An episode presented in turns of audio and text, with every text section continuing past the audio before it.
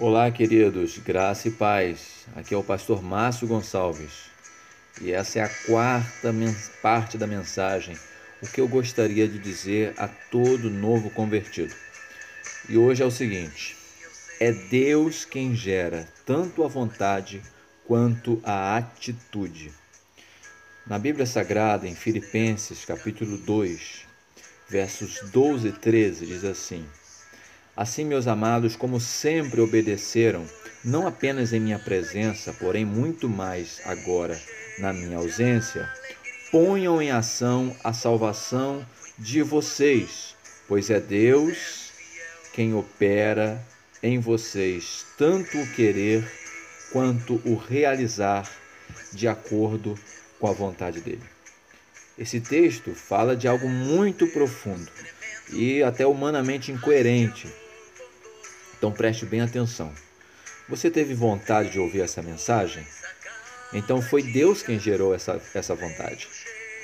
Você está conseguindo ouvir essa, essa mensagem? Foi Deus quem gerou essa atitude. Só que uma coisa, é, que essa é uma coisa que a gente não entende muito pela lógica humana. Por isso que a Bíblia precisa nos ensinar, o Espírito precisa nos ensinar por meio da Escritura Sagrada. A Bíblia diz em Romanos capítulo 3, versos 10 e 11, que não há um justo sequer, que não há quem busque a Deus. Então, quando eu desejo, quando eu sinto o desejo de buscar a Deus, é Deus quem está gerando esse desejo. E quando eu busco, é Deus quem está gerando essa atitude. Mas aí, lendo esse texto, podemos pensar que a vontade sempre estará presente na atitude. Deus quem efetua em vocês tanto o querer, que é, é a vontade, quanto realizar, que é a atitude.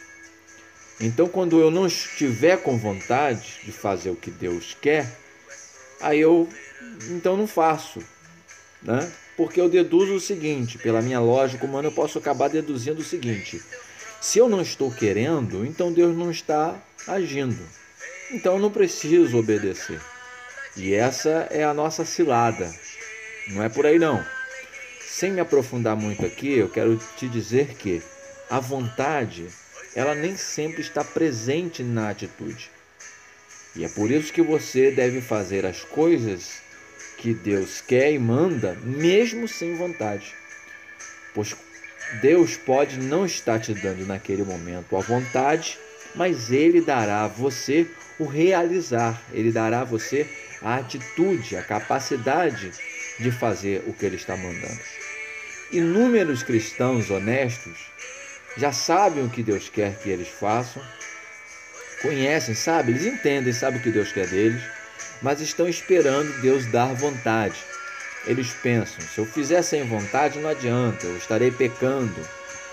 E é provável que você esteja realmente pecando por não ter vontade na vontade de Deus mas você não tem o direito de não fazer. E você estará pecando mais ainda se você sem vontade não fizer. Se você não sente vontade de fazer o que Deus quer, e a Bíblia diz que a vontade de Deus é boa, perfeita e agradável, o que, que você deve fazer? Primeiro, você deve se entristecer por não ter alegria em fazer o que Deus quer, já que a vontade de Deus é boa, perfeita e agradável. Segundo, você tem que acreditar que Deus te dará alegria no meio da sua obediência.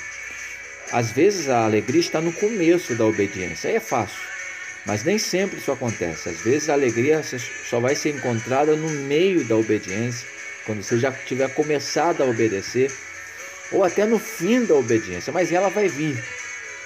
E terceiro, você tem que obedecer porque você não tem o direito de não fazer o que Deus quer. Então você pode perguntar, mas pastor, então eu devo me esforçar quando eu não estiver sentindo vontade de fazer o que Deus quer? Eu diria para você que sim.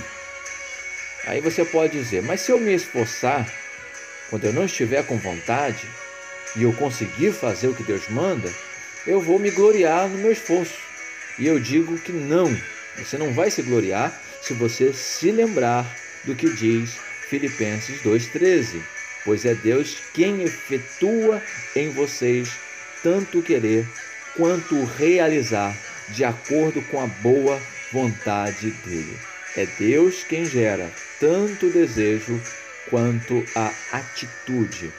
Guarde isso no seu coração e faça a vontade de Deus. Que Ele te abençoe ricamente, em nome de Jesus.